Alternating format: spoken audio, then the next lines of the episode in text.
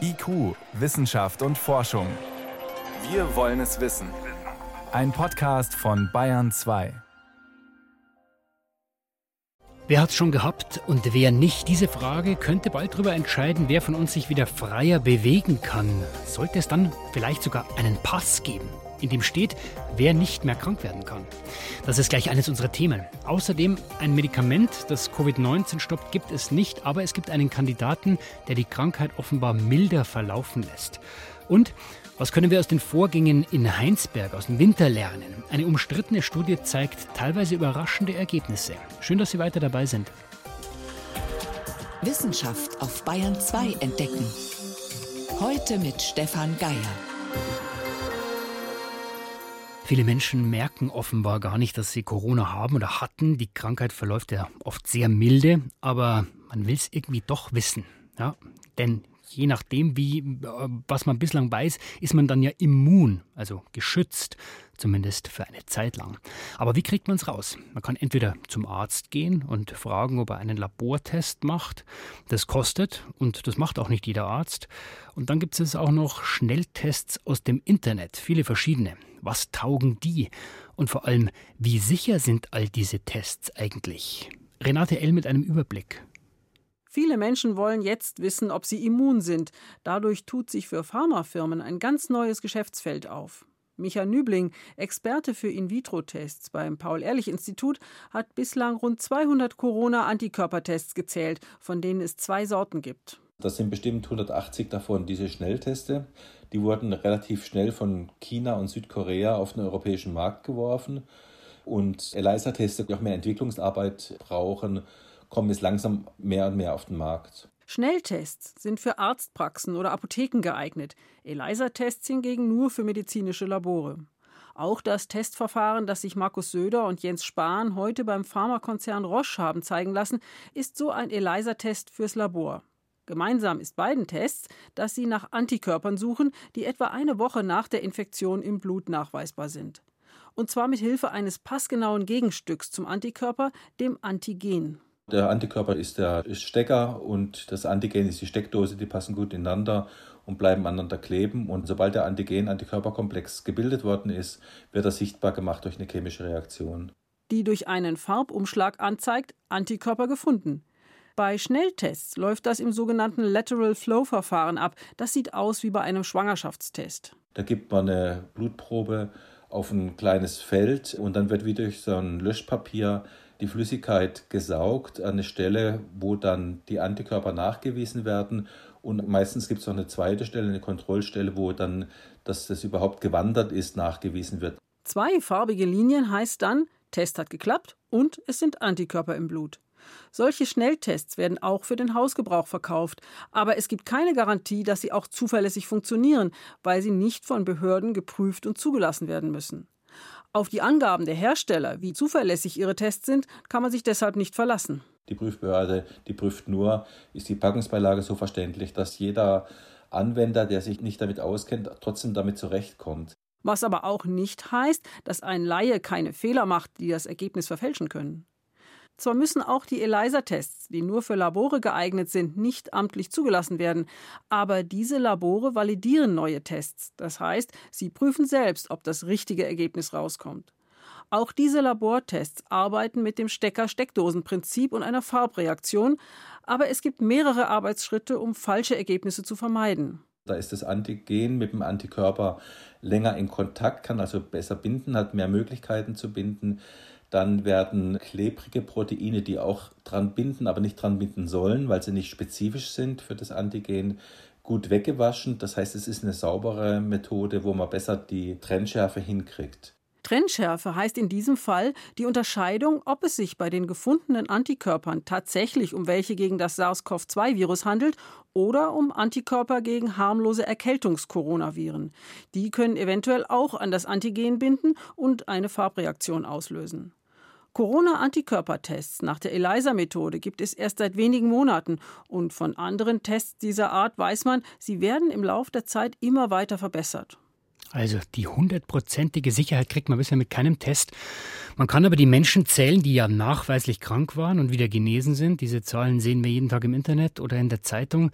Jetzt betont die WHO, es ist immer noch nicht ganz belegt, dass man dann wirklich immun ist. Viele Experten gehen aber davon aus. Und jetzt wird diskutiert, ob die Genesenen dann eigentlich einen, ja, einen Nachweis bekommen sollen, eine Art Immunitätspass. Da stünde dann drin, ich hatte Corona und bin immun. Das klingt auf den ersten Blick gar nicht so unsinnig, aber was würde das eigentlich für uns alle bedeuten? Das konnte ich vor der Sendung mit Alena Büchs besprechen. Sie ist Professorin für Medizinethik an der Technischen Universität in München. Meine erste Frage, die Genesenen werden ja immer mehr. Da wäre es doch toll, wenn die sich wieder freier bewegen könnten, weil sie sich höchstwahrscheinlich nicht mehr anstecken, oder? Das ist leider noch nicht ganz sicher geklärt. Inzwischen gibt es die ersten guten Tests, aber wir wissen noch nicht und können auch noch nicht verlässlich vorhersagen, wie lange eine solche Immunität eigentlich andauern würde. Das heißt, man müsste wahrscheinlich relativ häufig nachtesten und das zweite Problem, das wir immer noch technisch haben, ist natürlich, dass es falsch negative Befunde geben könnte. Falsch negativ, das heißt, jemand bekommt die Information, du bist immun, es stimmt aber nicht, weil der Test daneben liegt. Dann könnte diese Person sich so frei bewegen, obwohl sie eventuell sogar sich anstecken könnte und dann andere anstecken würde. Das wäre also sehr problematisch und deswegen sind wir technisch noch nicht so weit. Gut, also die Technik ist momentan noch der Knackpunkt. Dann springen wir doch vielleicht mal ein bisschen in die Zukunft und gehen wir mal davon aus, dass es technisch möglich ist, wirklich zuverlässig zu testen. Wäre für Sie dann ein Nachweis, ein Immunitätspass, wäre der nachvollziehbar? Also das Ganze hat zwei Seiten. Es ist, glaube ich, relativ schnell einleuchtend, dass das für diejenigen, die dann einen solchen Nachweis erbringen könnten, natürlich Vorteile haben könnte. Sie könnten beruhigter sein in ihren Bewegungen. Das könnte es für einige, je nachdem, in welchen Bereichen sie arbeiten, auch leichter machen, wieder voll zur Arbeit zurückzukehren. Zum Beispiel könnten solche Menschen mit gutem Gewissen mit Risikogruppen arbeiten. Mhm. Auf der anderen Seite gibt es eine ganze Reihe von Herausforderungen, die man bedenken muss. Es gibt schon seit einigen Wochen auch international eine intensive Debatte um solche Nachweise. Und viele machen sich Sorgen, dass das beispielsweise den sozialen Zusammenhalt in einer Gesellschaft schwächen könnte, wenn man sozusagen ganz unterschiedliche Gruppen hätte in der Gesellschaft. Die einen, die sich letztlich frei bewegen können und andere, die das nicht können und die vielleicht das nie können, jedenfalls nicht so lange, bis eine Impfung vorhanden ist, weil sie etwa zu einer Risikogruppe gehören, die diese Erkrankung möglichst nicht bekommen sollte. Das heißt, wir haben dann eine Zweiklassengesellschaft. Ja, das ist die Sorge, dass man dann auf der einen Seite diejenigen hat, die, ich sage es jetzt mal etwas ins Unreine, im Park wieder in Gruppen sich des Lebens freuen können und andere, die das bis auf weiteres nicht können. Und das heißt, es muss sehr gut überlegt werden, in welcher Art und Weise man so etwas gegebenenfalls einführen würde und welche Kriterien dann gelten müssten. Wer könnte denn solche Kriterien überhaupt festlegen? Die Politik, die Wissenschaftler, die Virologen? Ich glaube, die Frage darf ich jetzt noch gar nicht beantworten, aber wir müssen einfach an verschiedenen Stellen hingucken, so viel ist klar. Technologisch ist das Ganze ja noch in der Bewegung. Das ist offensichtlich auch juristischer Klärung wird es noch bedürfen, was bereits möglich ist, was bereits in dieser Hinsicht schon bis jetzt möglich war und was möglich werden könnte.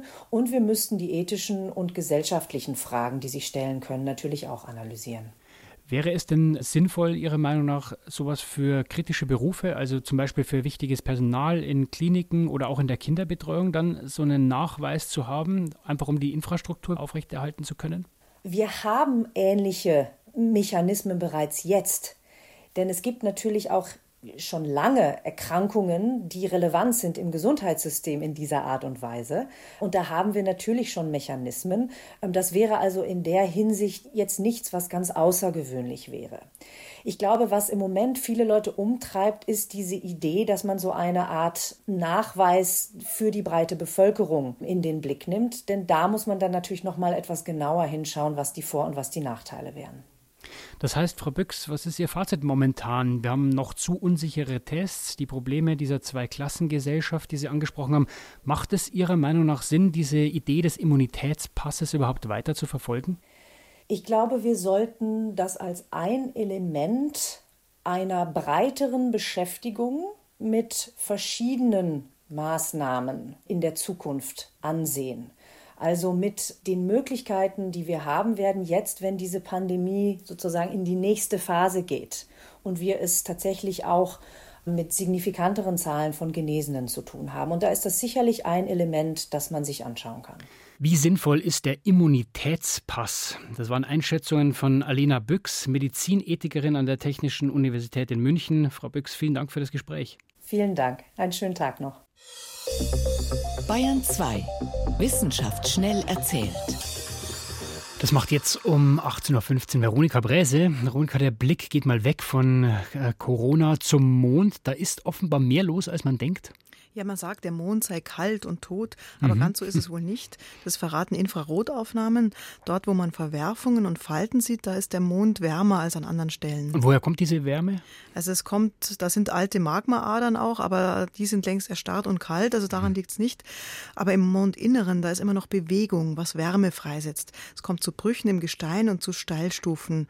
Und an diesen Steilstufen rutscht auch der Mondstaub weg, der sonst halt überall liegt.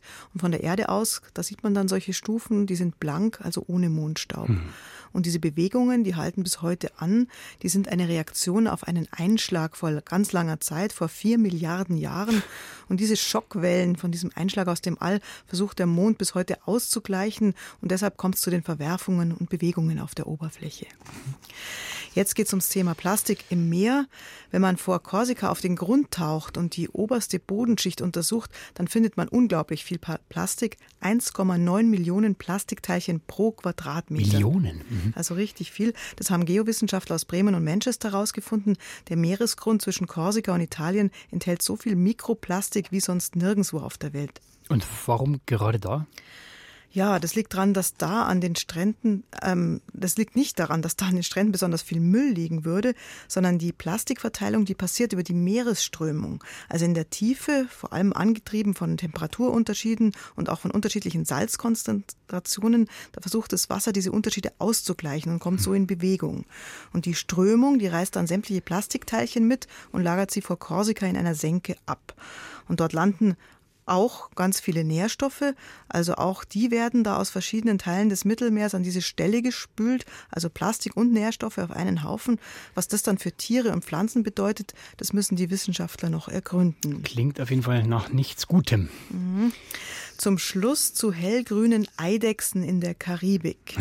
Die machen was durch, was sonst Jahrmillionen dauert, nämlich eine ganz besondere Art der Evolution. Besonders heißt besonders schnell? Besonders schnell, innerhalb von zwei Jahren, um genau zu sein. 2017 waren US-Forscher auf einigen Karibikinseln, um den Eidechsenbestand festzuhalten. Dann kam Hurricane Irma und danach Hurricane Maria. Okay. Die sind über die Inseln gefegt. Und als die Biologen dann nach zwei Jahren wieder angereist sind, da gab es deutlich weniger Eidechsen als zuvor. Und die, die noch da waren, die hatten im Schnitt größere und griffigere Haftpolster, Haftpolster an den Zehen als die Tiere, die vor den Stürmen auf den Inseln gelebt haben. Und diese Haftpolster, die machen es leichter, an den Zweigen festzukleben, wenn ein Windstoß kommt.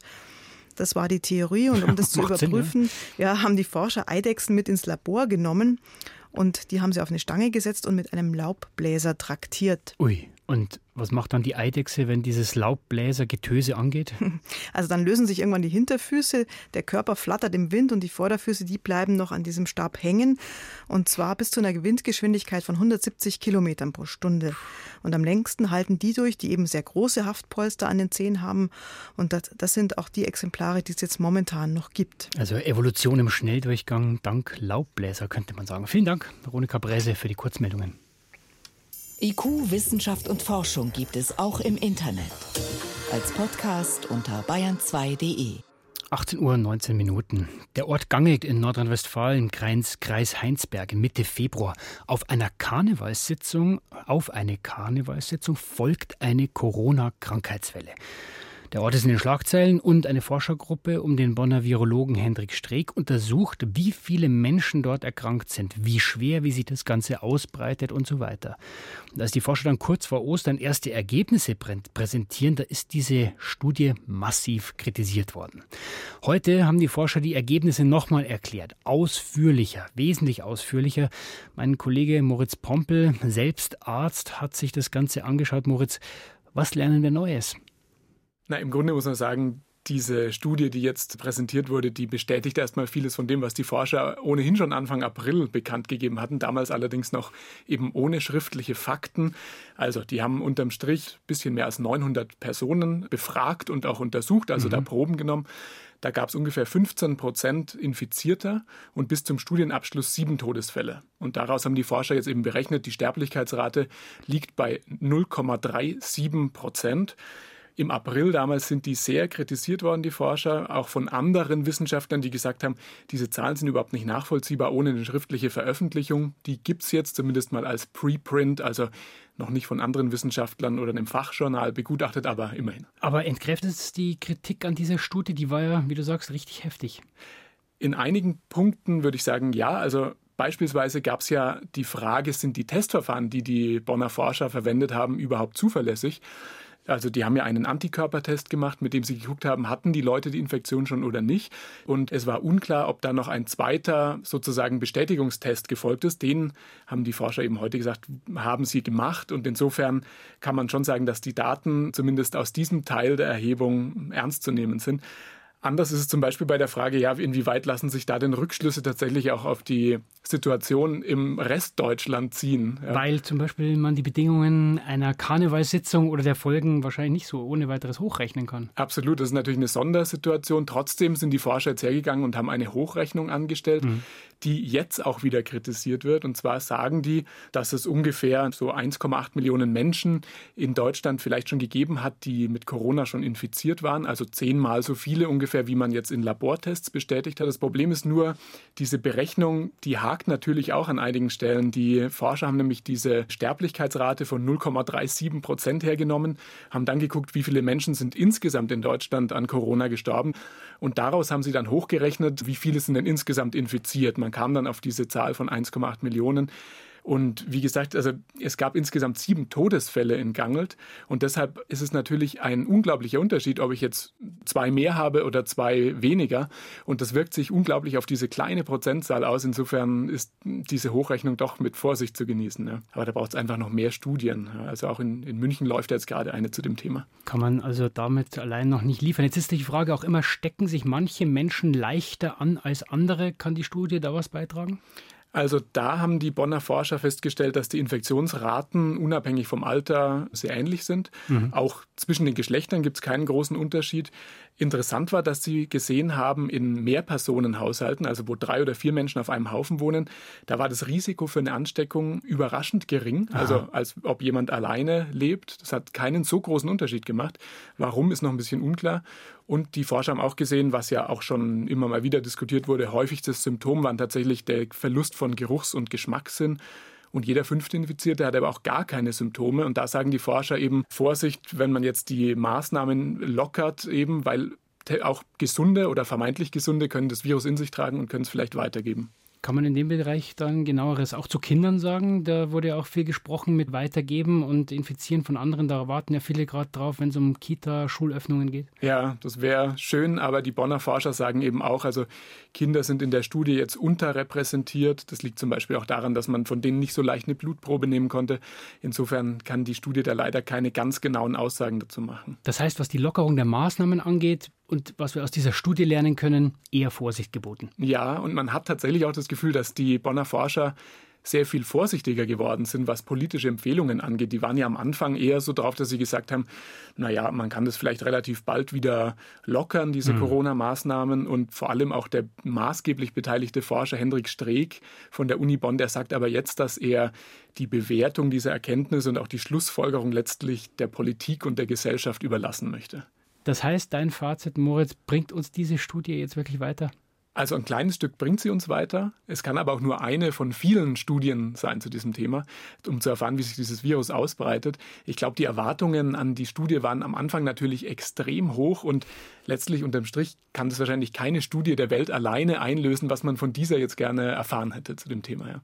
Eine Studie hat den Corona-Ausbruch in einem kleinen Ort im Kreis Heinsberg untersucht. Über die Ergebnisse und wie sie uns vielleicht weiterbringen, war das Moritz Pompel. Danke für die Einschätzungen. Gerne.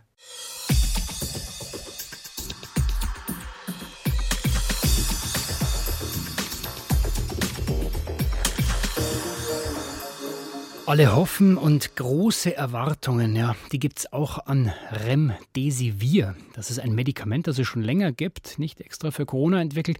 Und jetzt zeigen zwei Studien, es macht tatsächlich Patienten, die überleben, schneller gesund.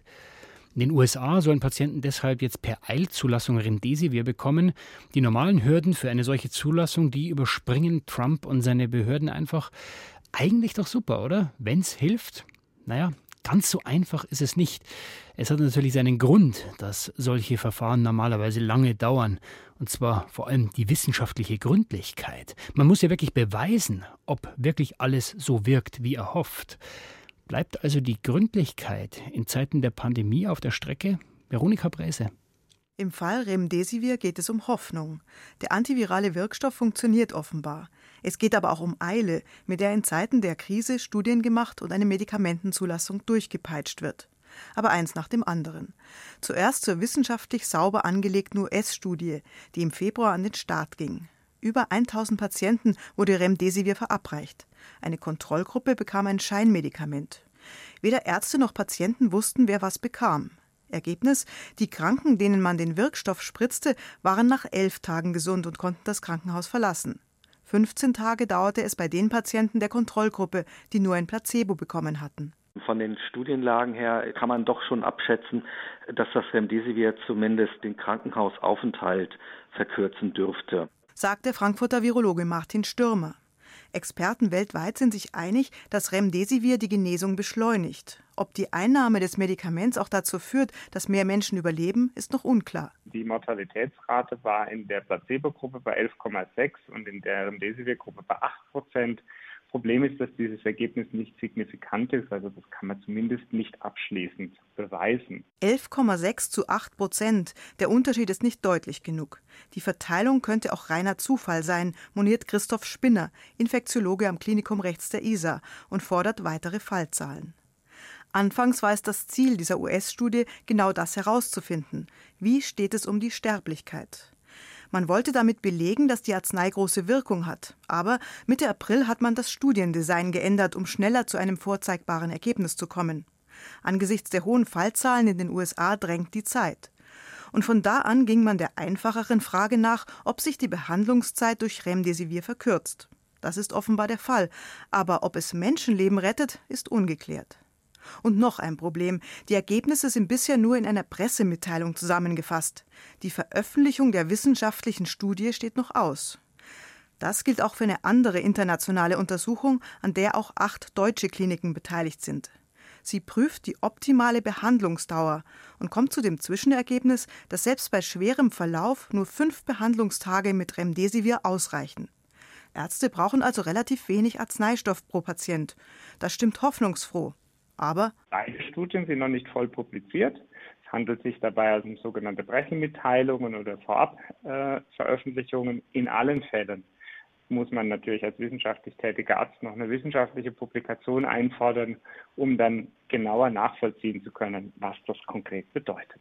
Christoph Spinner vom Klinikum rechts der ISA ist an der internationalen Studie zur Behandlungszeit, dem sogenannten Simple Trial, genauso beteiligt wie sein Kollege Clemens Wendner vom Schwabinger Krankenhaus. Wir sehen auch erste positive Signale, aber ich glaube, wir müssen alle noch ein bisschen Geduld haben. Ende Mai werden wir dann die großen Daten der globalen Studie auch im Kontext sehen. Wir müssen den Simple Trial äh, noch weiter beobachten. Der ist ja nur in einem Zwischenergebnis veröffentlicht worden. Es sind insgesamt 7600 Patienten, die erwartet werden. Die jetzige Analyse basiert auf knapp 400 Patienten. 400 Patienten, das sind gerade mal 5 Prozent der Gesamtzahl. Trotz unfertiger, noch nicht publizierter Studien treibt man Remdesivir als Medikament der Wahl voran, weil es auch deutsche Wissenschaftler in Zeiten der Pandemie eilig haben. Seit Anfang April kommt Remdesivir in Deutschland schon im Rahmen eines sogenannten Härtefallprogramms in Kliniken zum Einsatz. In den USA bekommt Remdesivir eine Eilzulassung. Auch die Europäische Arzneimittelagentur EMA wird vermutlich bald nachziehen. Dann darf das Medikament auch außerhalb von Härtefallregelungen oder wissenschaftlichen Studien verabreicht werden. So ist die schnelle und unbürokratische Hilfe einerseits ein Segen für die Betroffenen, birgt aber auch Risiken. So können sich seltene Nebenwirkungen beispielsweise erst bei hohen Fallzahlen zeigen. Die Pandemie macht vieles möglich, was vorher undenkbar war, auch bei der Zulassung von Medikamenten. Mit diesem Bericht von Veronika Bräse geht IQ für heute zu Ende. Stefan Geier war am Mikrofon.